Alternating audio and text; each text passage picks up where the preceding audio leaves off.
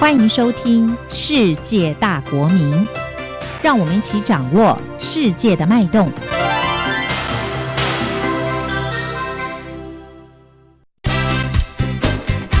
知无不言。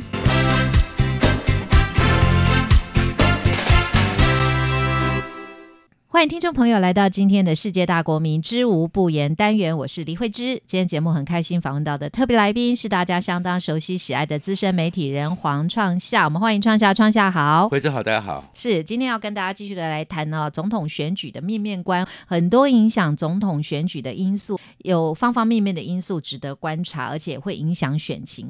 我们现在看这次总统选举啊，除了有蓝白合作，台湾可能有联合政府治理的这个议题，还有就是。红海集团的创办人郭台铭，他在民调低迷的情况下，仍然是积极的参选，对选情是不是会形成影响？还是说最后还是各自归队的一个情形？但是当然选后可能很多情况就会有所改变，比如说一些政党可能就会有一些变化了。你要创下，我们现在看联合政府这个事情，因为台湾从来没有过。德国有联合政府，德国总理肖兹领导的三党联合政府最新的民调降到了百分之三十七，创纪录的新低。他所在的社会民主党的支持率降到百分之十七，比两年前联邦大选中的支持率低了八点七个百分点。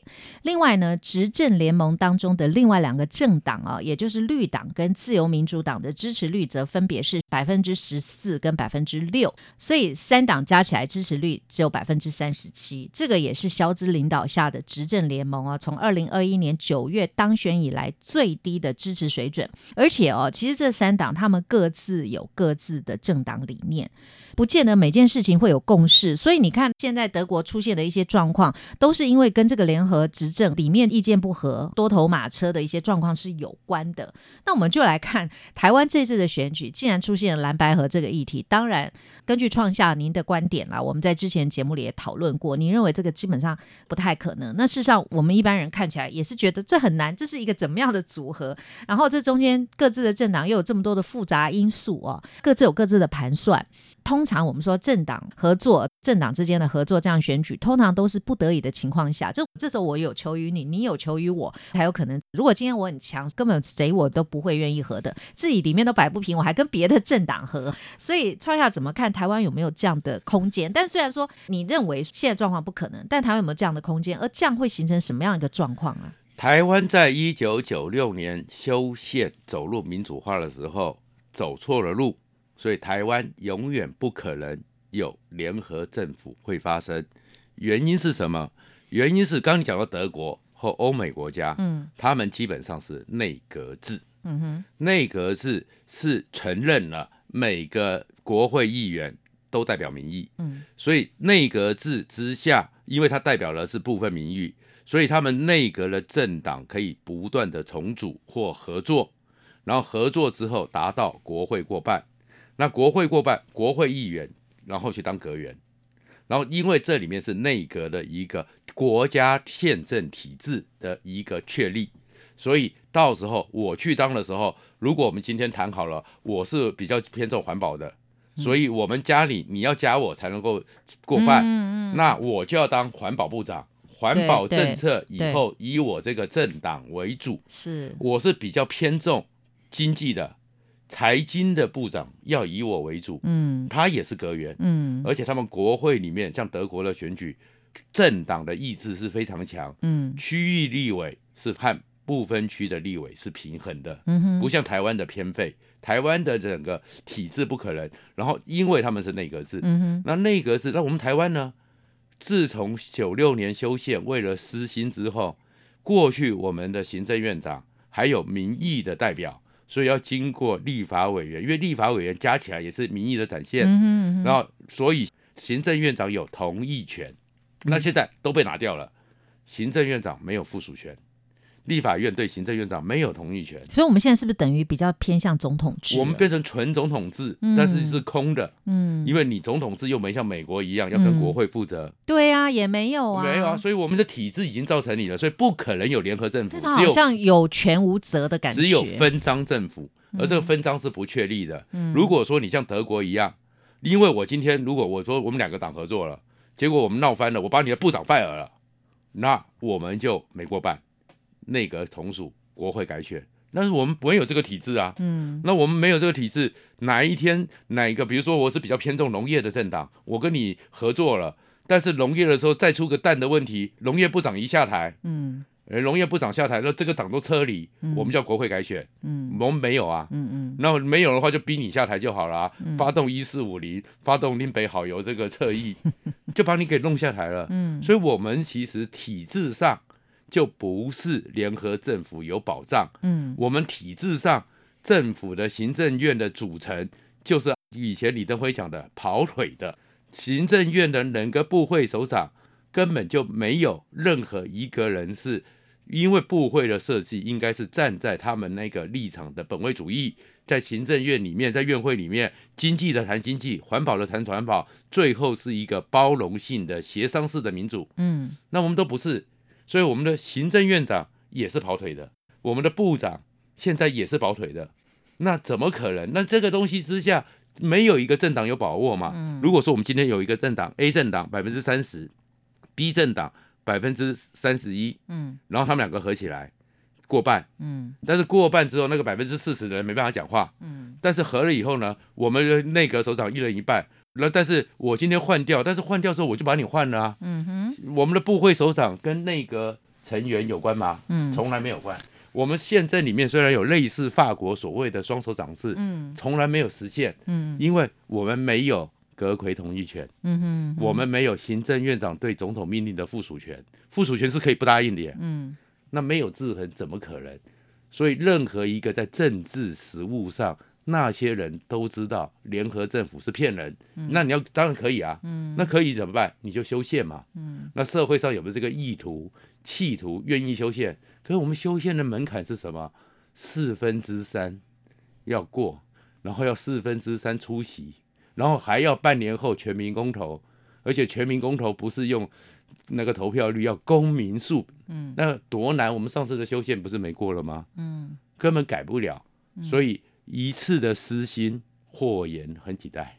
嗯，这个联合政府里面，大家就开始想嘛，哈，去构筑，就说未来，比如说，诶，那谁就来当总统，谁就当副总统，谁就当行政院长，觉得这三个人既然民调分开来这么低，加起来很强的话，那他们就各司其职嘛，就大家有很多不同的想望。那您刚刚也提到，就台湾可能没有这样的空间，不大可能，而且你说现在宪法对，你说宪政体制里面也可能是行不通，但你 fire 掉，如果是联合政府，大家辛辛苦苦终于已经整合好，然后选出来，然后也配好工作了，大概各自会有一个比较平衡力量，就是会不会跳脱那种，因为大家就比较平均，而不是说，哎，你就是任命我，我什么都要听你的，而是我们三个是平均的势力分配哦，会不会可以这样子啊？没有机制确保势力分配呀、就讲的、啊，我们凭什么机制确保势力分配？嗯我今天我当了总统，你当行政院长，明天我叫你行政院长下台，你就是得下台。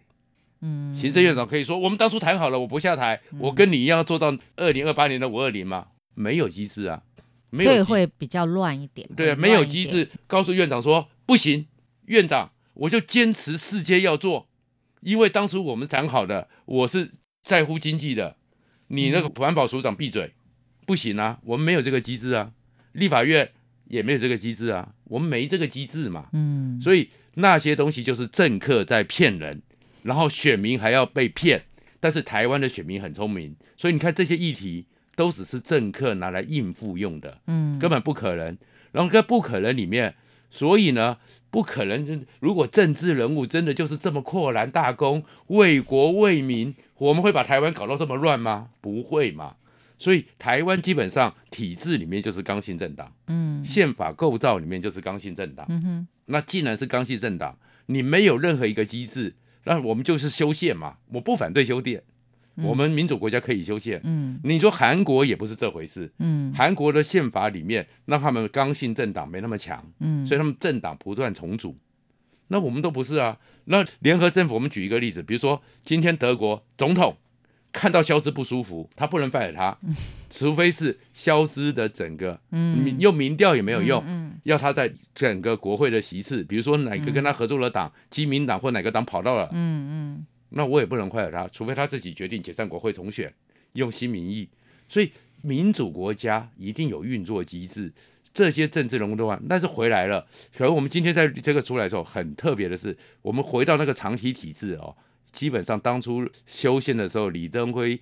然后许信良他们搞的这个状况已经很难救了啦，那很难救了，但我们还是因为很快就十一月了，十一月总统大选的新变数出来，叫做郭台铭，是正要请教创下了，我们先撇开。一些其他的因素，我们光就郭台铭他为什么这么积极参与这次的选举，我们来看。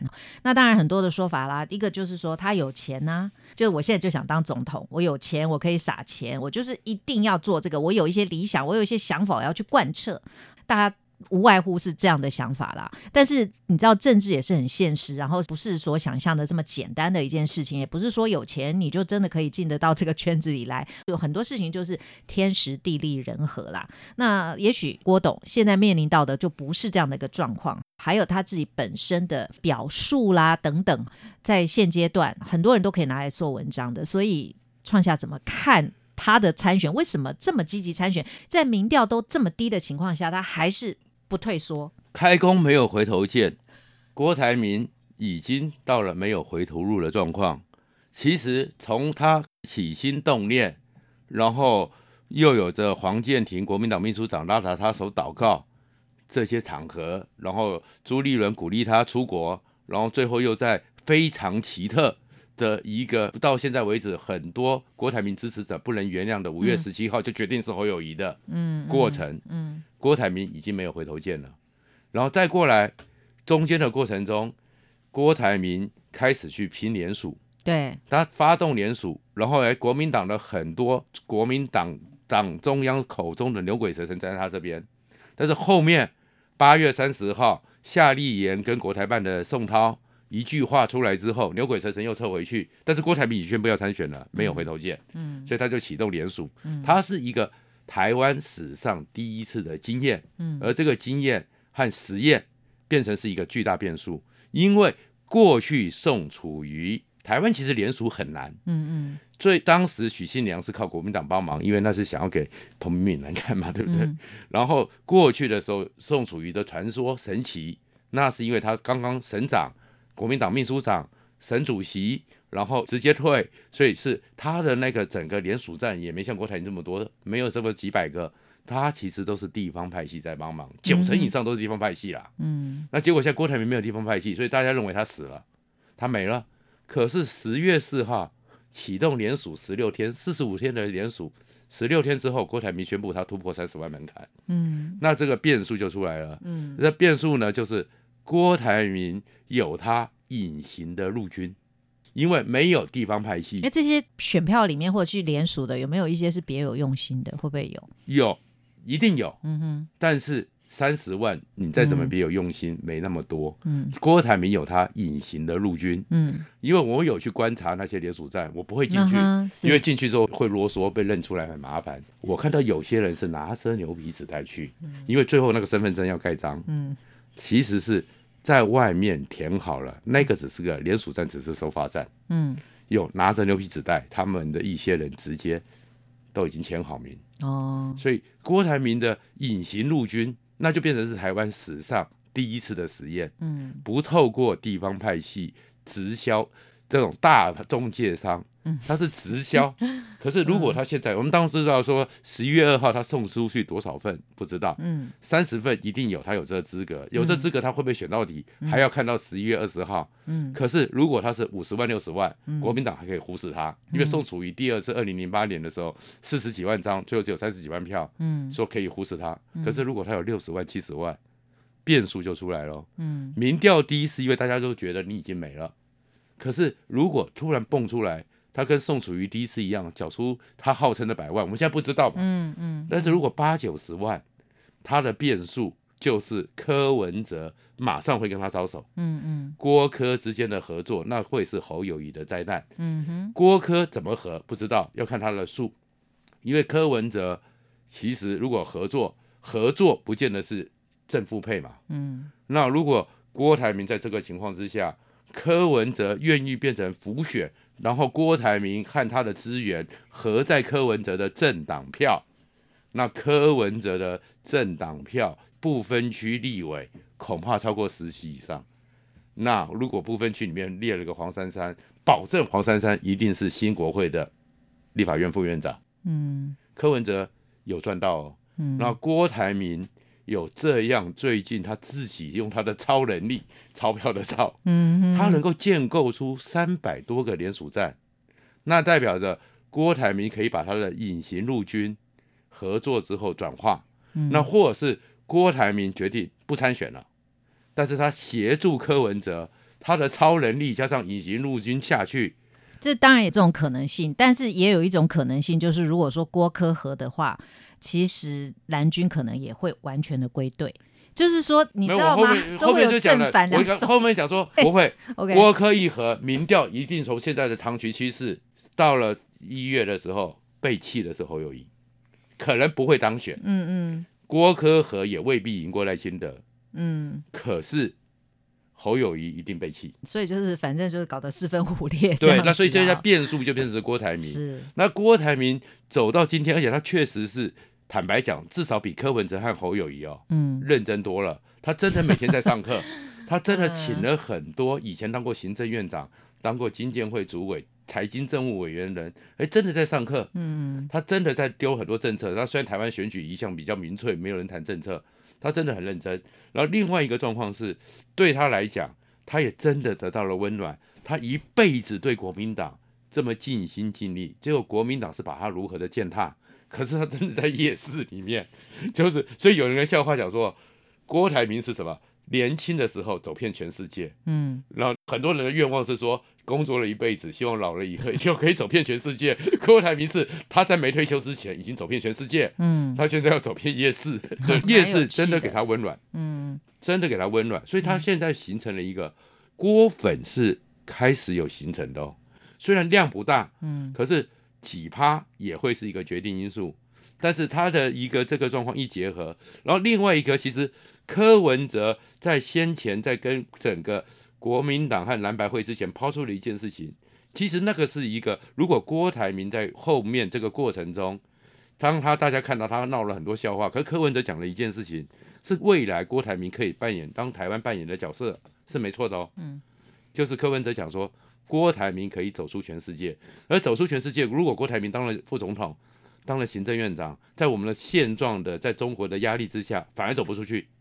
如果郭台铭在这个时候能够最后走了一场漂亮的路，嗯。中间有个影响力，将来谁能够当台湾继张忠谋、李远哲、萧万长之后嗯。做总统代表，又不具有官方身份的 A 配合代表？嗯。郭台铭可以哦，郭台铭也可以像辜连松、陆颖正代表台湾当无任所大使哦，而且他有私人飞机，不需要国家出钱的。所以其实郭台铭有他的一个特殊性，嗯。而且最重要的是他的选民基本上是跟柯文哲高度重叠。嗯，那高度重叠，而且郭台铭到目前为止，民调里面都还有百分之十几二十趴是支持国民党的人，而且郭台铭很多联署的人是国民党里面就是没办法接受国民党派出侯友谊，让他们觉得脸面无关的人。嗯，所以郭台铭的变数，如果最后是斯卡都，那当然郭台铭当然很辛苦，但他走完了一条人生，对不对？七十几岁也走完了他一条人生最后的一场实验嘛。嗯那个台湾阿明的奇幻漂游，对不对？可是如果他跟柯文哲有合作，嗯那合作如果是跟柯文哲真的有合作，其实那时候胆战心惊的会是侯友谊。嗯，当然郭台铭他还有一些问题啦。您之前在节目里也提到，前立法院长王金平哦，有提到说，哎，是不是郭董应该回来了？郭台铭应该要回来了。想请问，就是说王金平他是不是还有这个能量？他的能量如何？就是说，在现在国民党里面这种混沌不明的状况里面，那还有就是说，郭还有可能再被拉回来吗？你拉郭回国民党，当然是你必须要给双方一个很好的下台阶，然后你要怎么做这件事情哈？这其实是有它的困难度。但王金平都说话了，就说郭该回来了。当然，因为郭好像也是一直心向国民党的感觉了。那你刚刚也讲嘛，你看他一开始宣布要参选的时候啊，其实很多国民党的人甚至就脱党去支持他，但后来也都晋升了啊。然后再加上他民调又低，那这个跟大陆国台办的表态是不是也有关联？因为毕竟这个。都是环环相扣的很多事情。基本上呢，我们可以很明确的知道，郭台铭不是掏选之人，就是不是送掏药的人嘛。嗯。那他已经确定不是掏选之人。嗯。所以在整个国民党这样一个结构里面，他当然就吃了亏。嗯。但是王金平对国民党也没那么大的影响力。王金平是一个老师傅看到的隐忧，他提出要让郭台铭回来，其实是你看国民党没有回应，因为他知道。柯文哲会跟郭台铭招手，嗯，他是在示警，嗯，他在示警。那郭台铭怎么回国民党呢？有几个可能性，嗯嗯，一个可能性是什么呢？都是一月十三号之后，就是当你朱立伦搞了这么多奇奇怪怪的事情，没有办法下架民进党，最后就只有下架朱立伦。下架朱立伦之后，那如果郭台铭有没有机会回来？那后面的一个状况，你要回来看，侯友谊惨败，国民党崩解，而国民党真的会崩解。那柯文哲只要有参选总统，民众党他的票一定帮民众党比上次的五席多好几席。郭台铭如果参选下去，如果又跟柯文哲合作，郭柯或柯郭一定会赢过侯友谊。那这个时候。国民党在二零二三年搞了这么多欺负郭台铭的事情，那就会变成罪状。所以，如果那个时候国民党崩解，然后韩国瑜和卢秀燕没有心情接下国民党，会不会有很多人希望郭台铭回去重整国民党？因为他只要证明一件事情，他在最后选举对待开票，选民开出来，选民认为他是被朱立伦欺负的，没有赢。但是他的那一股怨气是得到，就是要票数要好看呐，就要看好看，对，要看，但是对要看状况嘛。但是他票数好看，一个单独选，单独选，其实我们看民调结构，现在他的民调你说是最后一名没错，但是其实跟那个侯友谊也没有差太多了。他只要如果是四卡都，他只要在跟侯友谊是在伯仲之间，国民党就垮了。如果他跟柯文哲和，我们从民调的结构来看。侯友谊保证老三，那这个时候，整个朱立伦、侯友谊、赵少康等人，都会是明年的国民党选民中认为的历史罪人。嗯，那我很好奇，就是上在节目里。创下特别提到了，就是四个人打麻将的这样的一个比喻哦，就是国民党主席朱立伦啊，媒体人赵少康啊，还有这个总统参选人侯友谊跟韩国瑜。好，这四位打麻将啊，那你有提到说赵少康的战斗蓝呐，哦，集结战斗蓝哈，要他有媒体的平台等等，你怎么看这四个人对于整个总统选举的影响力？还有就是说他们各自的策略是什么啊？他们这四个人哦，实在很像。明朝末年呢，当崇祯都已经自挂东南枝了以后，剩下的南明四帝斗来斗去，只是表面延续，最后南明必灭。然后你看那时候南明四帝还互相攻伐，这四个人其实是国民党的悲剧。他们这四个人只在互相争国民党的一个代理权，但是这四个人对国民党应该往哪边走？国民党怎么跟台湾社会更贴近，或者是怎么让国民党能够让大家相信你回来之后就会更好？完全没有任何论述，完全他们都是像我最喜欢看《霹雳布袋戏》里面的黑白郎君，他们都是建构在一个把狼黑西白九西挖熊多还快乐，别人的失败就是我的快乐，然后他们就是寄希望于别人垮台，然后就轮他们上去。其实你说他们四个人，国民党今天会轮到这个局面，当家三年连狗都嫌。正常化的民主国家，就算是美国罗斯福总统是因为战争，通常执政两任之后，其实都很艰困。嗯嗯。所以民进党今年确实艰困，但是确实艰困，那国民党会搞成这个局面，就是国民党这些人吗？朱立伦重新想要回来。当党主席，嗯，那结果他是被一上任，就是在内部里面，然后没有过半，然后是哪些人先把朱立伦踩到践踏，把朱立伦的威信全部践踏？战斗蓝呐、嗯然后战斗蓝完毕之后，朱立伦倒霉的接了一个江启臣留下来上任的四大公投，哪个人在背后捅他一刀？岁月静好的侯友谊嘛。然后朱立伦又不是一个那么一个好豁然大度之人，然后结果呢，又在过程中又跟郭台铭接触，又把郭台铭弄，所以这整个局你会看到国民党这些人蓝民四地，就是他们的结局。嗯，那我们再讲到民进党哈，讲完了国民党啊、民众党等等这些状况啊，民进党是不是真的高枕无忧？虽然说呃，在国内政治大家吵得喧喧闹闹的哈，熙熙攘攘。但是啊，国际的情势、两岸的情势，其实都是蛮严峻的啊。那这个难道对于台湾的总统选举没有任何的影响吗？就说台湾的选民到底年轻的族群，他们对于未来国家的想望是如何？那到底民进党像你说的啊，执政这么久了，执政三年猫狗都嫌，可他们怎么样稳住这个状况？因为现在看起来他的基本盘还是很稳的啊、基本上其实啊，赖清德和民进党要分开看。嗯哼，赖清德在现在这个局面里面，在台湾至少所有的多数的民意里面，我们不要扣除那种少数的极端选民，嗯台湾之所以有这些战争风险，不是台湾人造成的，不是台湾两千三百万的任一个一个人，是中南海这个东西是社会比较普遍的共识。那这个共识里面，但是台湾不要成为麻烦制造者。那目前耐心的不断的确保向世界、向美国、向全世界确保他是这个立场，这个是稳的。但是另外一个就是，如果说其他的另外的竞争者没有人，因为在对一面的是，连外交部长、连国防部长说换就换，那谁能够相信此时此刻能谈？所以国民党的那种或是非律阵营讲着要对谈、要和谈，在台湾社会里面，那不是台湾的问题，是对岸的不确定性。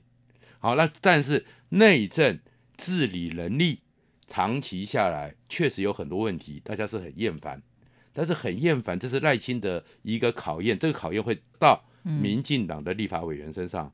如果总统不能换掉，嗯那是不是有一个更该有强而有力的制衡？嗯所以国会，民进党的国会议员其实选举是比较辛苦的，因为制衡会是一个民主的一个正常的心态，而这个正常心态，那加上行政的一个体制里面很多事情，那确确实实螺丝和很多的状况是松的，嗯。或是有很多突发的状况，所以那如果就算赖清德当选，民进党有没有能力很快的重新让大家看到治理上的一个脱胎换骨，嗯嗯那是个大考验。是好。关于总统选情的相关话题，我们会持续的关注。那今天节目非常的感谢资深媒体人黄创夏针对总统选举各方议题精彩的分析，谢谢创夏。谢谢大家。